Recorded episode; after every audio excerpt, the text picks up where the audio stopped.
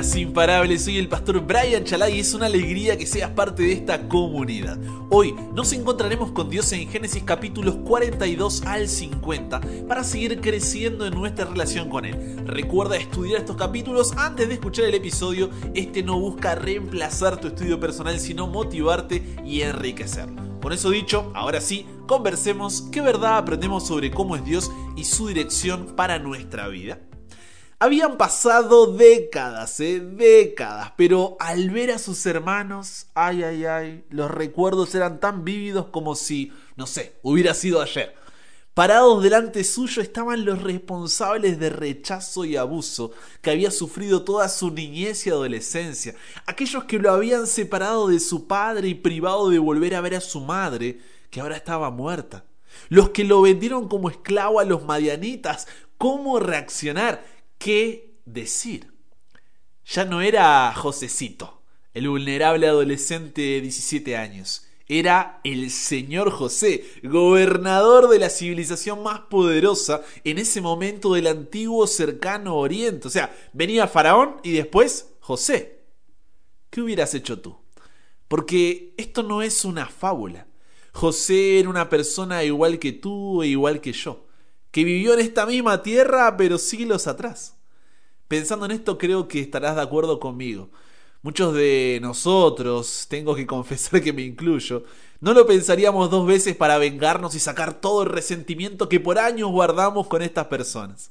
Les contaría cómo fue el tráfico de personas por el desierto con los madianitas, el ser comprado por el jefe de la guardia de Faraón, la falsa acusación de la esposa de Potifar, los años en la prisión egipcia, sin contar todo lo que me privaron vivir y jamás recuperé. Se supone que eran los que debían cuidarme y amarme, y en lugar de eso son los responsables de mis mayores traumas y heridas. Sería cuestión de tiempo que explotáramos.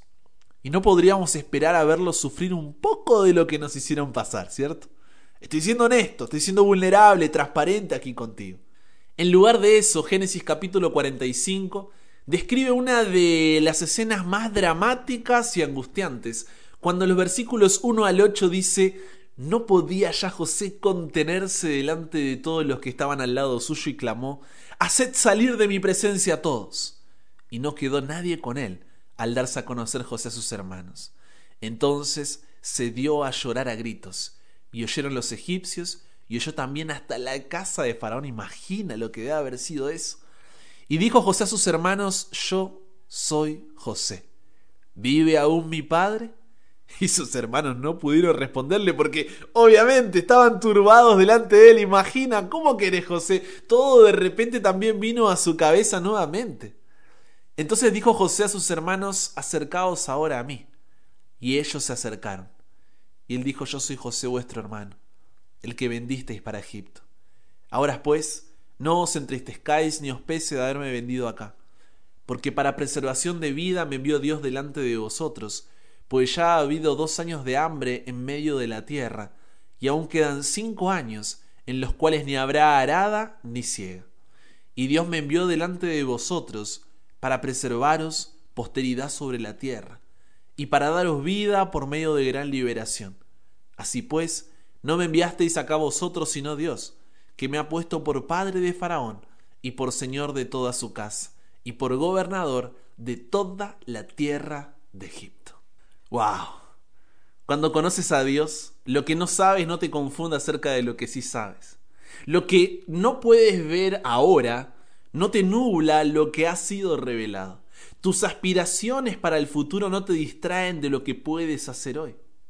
La relación que José tenía con Dios no estaba definida por las circunstancias, ni determinada por sus sentimientos, sino porque sabía quién era su Dios y su fidelidad era la misma en el hogar, en medio del tráfico de personas, como esclavo, en la prisión, en el palacio, en la angustia, en el dolor, la incertidumbre y la frustración. Ahora, qué difícil es reparar las relaciones perdonando a quienes nos dañaron. ¿Por qué debería perdonar y cómo hacerlo? Hablemos sobre esto. Existen por lo menos tres razones, y créelo o no, los beneficios son todos para ti. La primera razón para perdonar es porque Dios te ha perdonado primero. Si Dios te ha perdonado, ¿no deberías perdonar tú también a otros? Así como lo vemos en la parábola de los dos deudores, ubicada en Mateo capítulo 18, versículos 23 al 35, cuando recordamos lo mucho que Dios nos perdona, nos es mucho más fácil perdonar a los demás. Por eso Colosenses capítulo 3 versículo 13 dice soportándoos unos a otros y perdonándoos unos a otros si alguno tuviere queja contra otro, de la manera que Cristo os perdonó, así también hacedlo vosotros. Efesios capítulo 4 versículos 31 y 32 insiste con lo mismo cuando dice quítense de vosotros toda amargura, enojo, ira, gritería y maledicencia y toda malicia antes, sed benignos unos con otros, misericordiosos, perdonándoos unos a otros como Dios también os perdonó a vosotros en Cristo. Jamás, jamás, ¿eh? jamás tendrás que perdonar a nadie más de lo que Dios ya te perdonó. Entonces, cuando tienes dificultad para perdonar a otra persona, por lo general se debe a que tú no te sientes perdonado. Es un hecho demostrado que a las personas que se sienten perdonadas les resulta más fácil perdonar. Es solo el perdón de Dios el que derrumba nuestro orgullo, arrogancia y soberbia que no nos permite perdonar. La segunda razón es porque el resentimiento no funciona. Guardar resentimientos es irracional, es inútil, es insalubre. Irracional porque te dañas a ti mismo. Es tal tu enojo que te desgarra el alma. El resentimiento te hace más daño a ti que a las personas contra quien lo guardas. Piénsalo, cuando te enojas y resientes con alguien, no le haces ningún daño a la persona, ¿eh? te lo haces a ti mismo. Tú eres el que se irrita, mortifica, angustia y respira por la herida. Tú eres el único que no puede conciliar el sueño y te estás perdiendo las alegrías simples de la vida. A los demás ni les importa. Ellos duermen como un bebé y tal vez ni siquiera sepan de todos tus resoplidos y refunfuños. Los ignoran por completo. Alguien tal vez te haya herido 10, 20, 30 años atrás y tú te sigues haciendo daño por causa de eso. Sigue teniendo el mismo efecto devastador mientras que la otra persona probablemente ni se acuerda. Desde un punto de vista puramente práctico, el resentimiento es totalmente injustificable, es un gasto irracional de energía que no cumple ninguna función. Además es improductivo, dijimos, porque no puede cambiar el pasado ni la persona que te hizo daño. Ni siquiera le hace cosquillas a la persona que te hizo daño, solamente te hace daño a ti. Ciertamente el resentimiento tampoco te ayuda a sentirte mejor. O conoces a alguien que diga, ay, me siento de maravilla gracias al resentimiento. No, por supuesto que no. El resentimiento solamente te pone furioso y te hace infeliz. Y además el resentimiento es insalubre. Porque si insistes en recrear el daño que recibiste en el pasado por aquel maestro, pariente, colega o ex cónyuge, estás permitiendo que te sigan haciendo daño emocional y físico en el presente no haces más que prolongar el daño. Y es lo más parecido a una tortura emocional. La tercera razón para perdonar es porque necesitarás perdón en el futuro. Todos vamos a necesitar el perdón de Dios y de los demás en el futuro. ¿Por qué te digo esto? Mira lo que dice Marcos capítulo 11 versículos 25 y 26. Y cuando estéis orando, perdonad si tenéis algo contra alguno, para que también vuestro Padre que está en los cielos os perdone a vosotros vuestras ofensas. Porque si vosotros no perdonáis, tampoco vuestro Padre que está en los cielos os perdonará vuestras ofensas. Es fuertísimo este pasaje. Fíjate, el resentimiento te impide ser perdonado por Dios. La Biblia dice que no puedes recibir lo que no estés dispuesto a dar.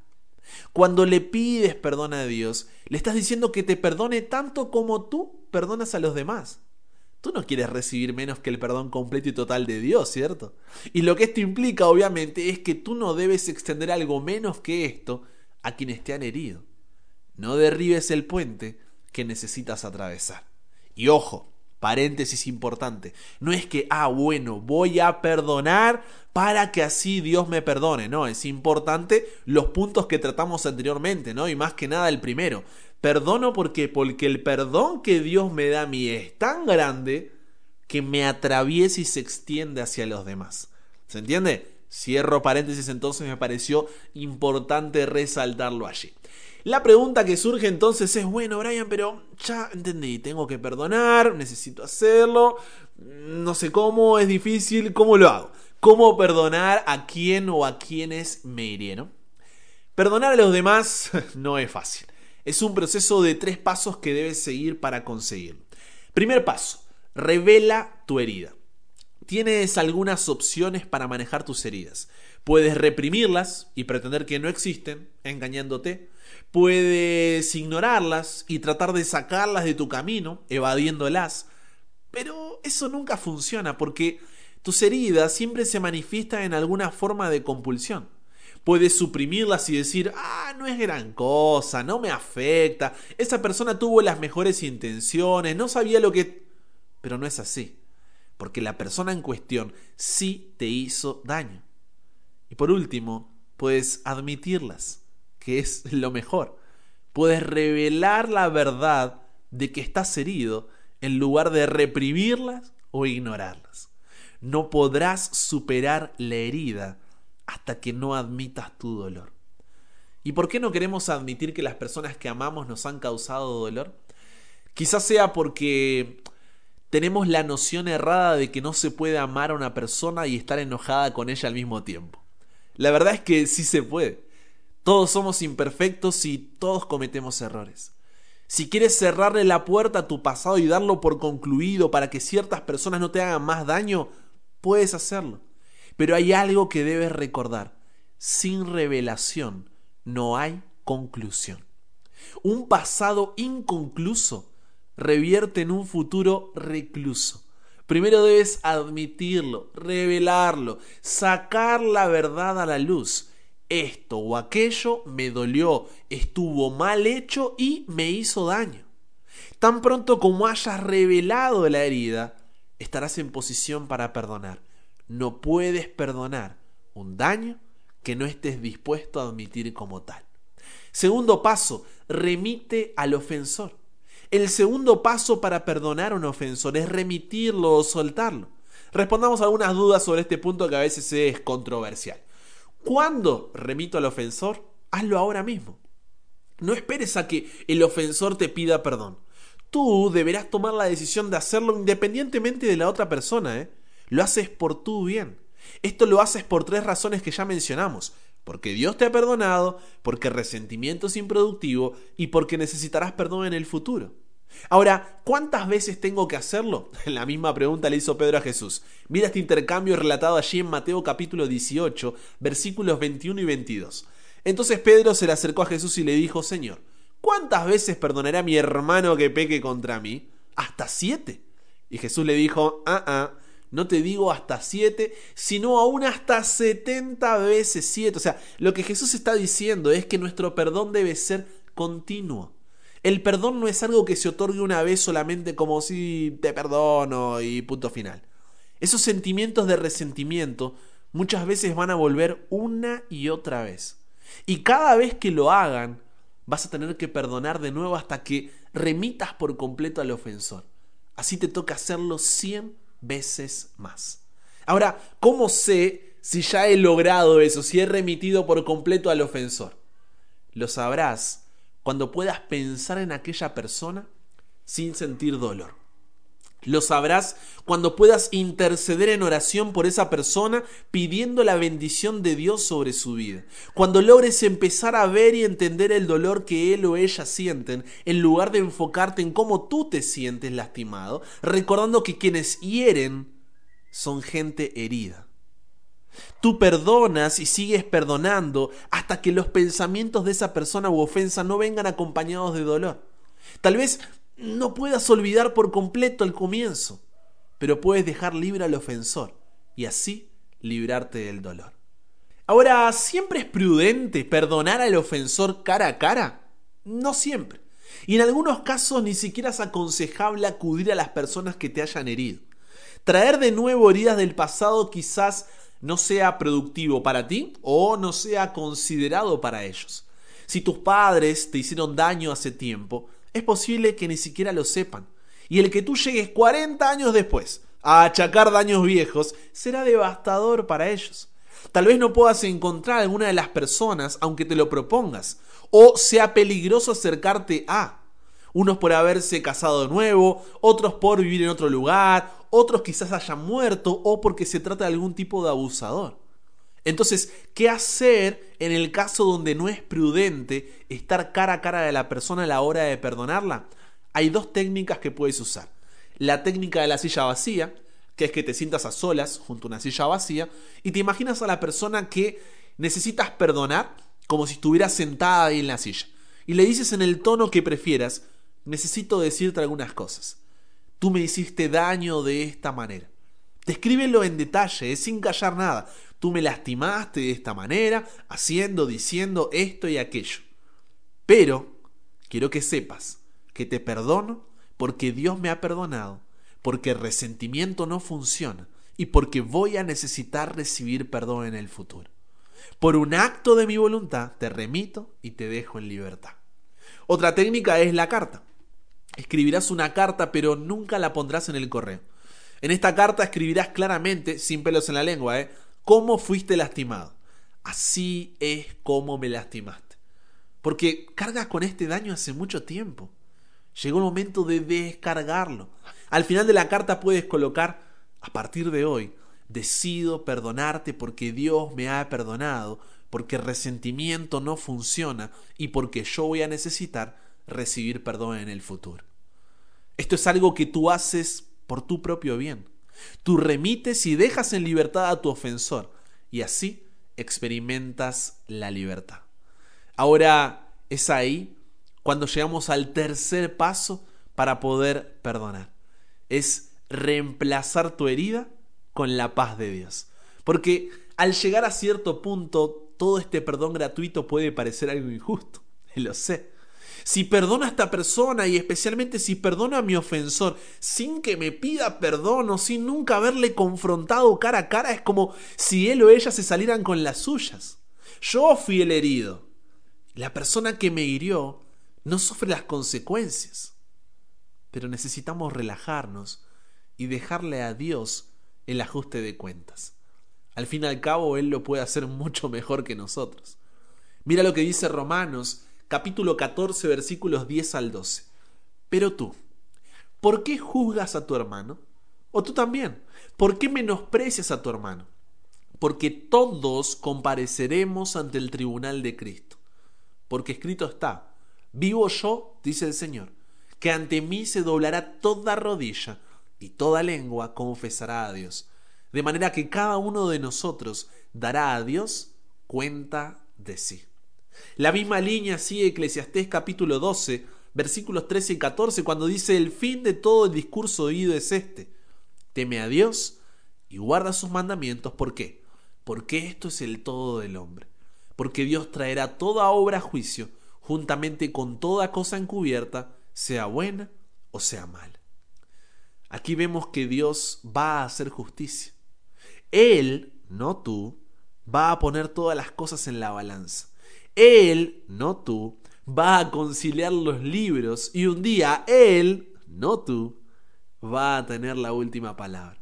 Él se encargará de hacerlo. Él es el juez. Él es justo. Cuando aprendamos a perdonar nuestros ofensores y dejar que Dios se encargue del ajuste de cuentas, descubriremos la bendición maravillosa de su paz. Las relaciones Pueden dejarnos el corazón hecho pedazos, pero Dios puede juntar y pegar todos los pedazos y empapar tu corazón con su paz infinita. Cuando perdonas a quienes te hacen daño, Dios queda en libertad de hacer la sanidad necesaria que tu corazón necesita. Conclusión, Hace tiempo hubo un meme que se llamaba Sé como José. No sé cuántos se acuerdan de eso, pero consistía en demostrar cómo deberíamos actuar frente a las acciones cotidianas en las que solemos tomar la opción errónea. Y voy a utilizarlo para finalizar hoy, ¿no? Sé como José. ¿Quiénes son los hermanos, entiendas hermanos como personas que te hirieron, que necesitas perdonar después de tanto tiempo? Sé como José, porque Dios te ha perdonado, el resentimiento es improductivo y necesitarás perdón en el futuro. Lo sé, ahora se ve como algo imposible, porque estás sintiendo lo mismo que José al ver a sus hermanos después de décadas, y el resentimiento ha guiado tus decisiones por días, semanas, meses o años. Pero mientras más te acerques a Dios y experimentes su amor, tu corazón será transformado, y en el perdón divino encontrarás la capacidad para perdonar que te dará la paz, esperanza y sanidad que hace tanto tiempo vienes postergando. Con eso llegamos al final. Comparte con otros lo que aprendiste hoy. Súmate a la comunidad en WhatsApp totalmente gratis si todavía no lo has hecho para recibir una notificación en tu celular cada mañana, escuchar los episodios sin conexión, recibir material extra, hacer tus preguntas, acceder a contenido exclusivo y te espero en el siguiente para que nunca pares de aprender y nunca pares de crecer. ¿Por qué? Porque hasta el cielo no paramos.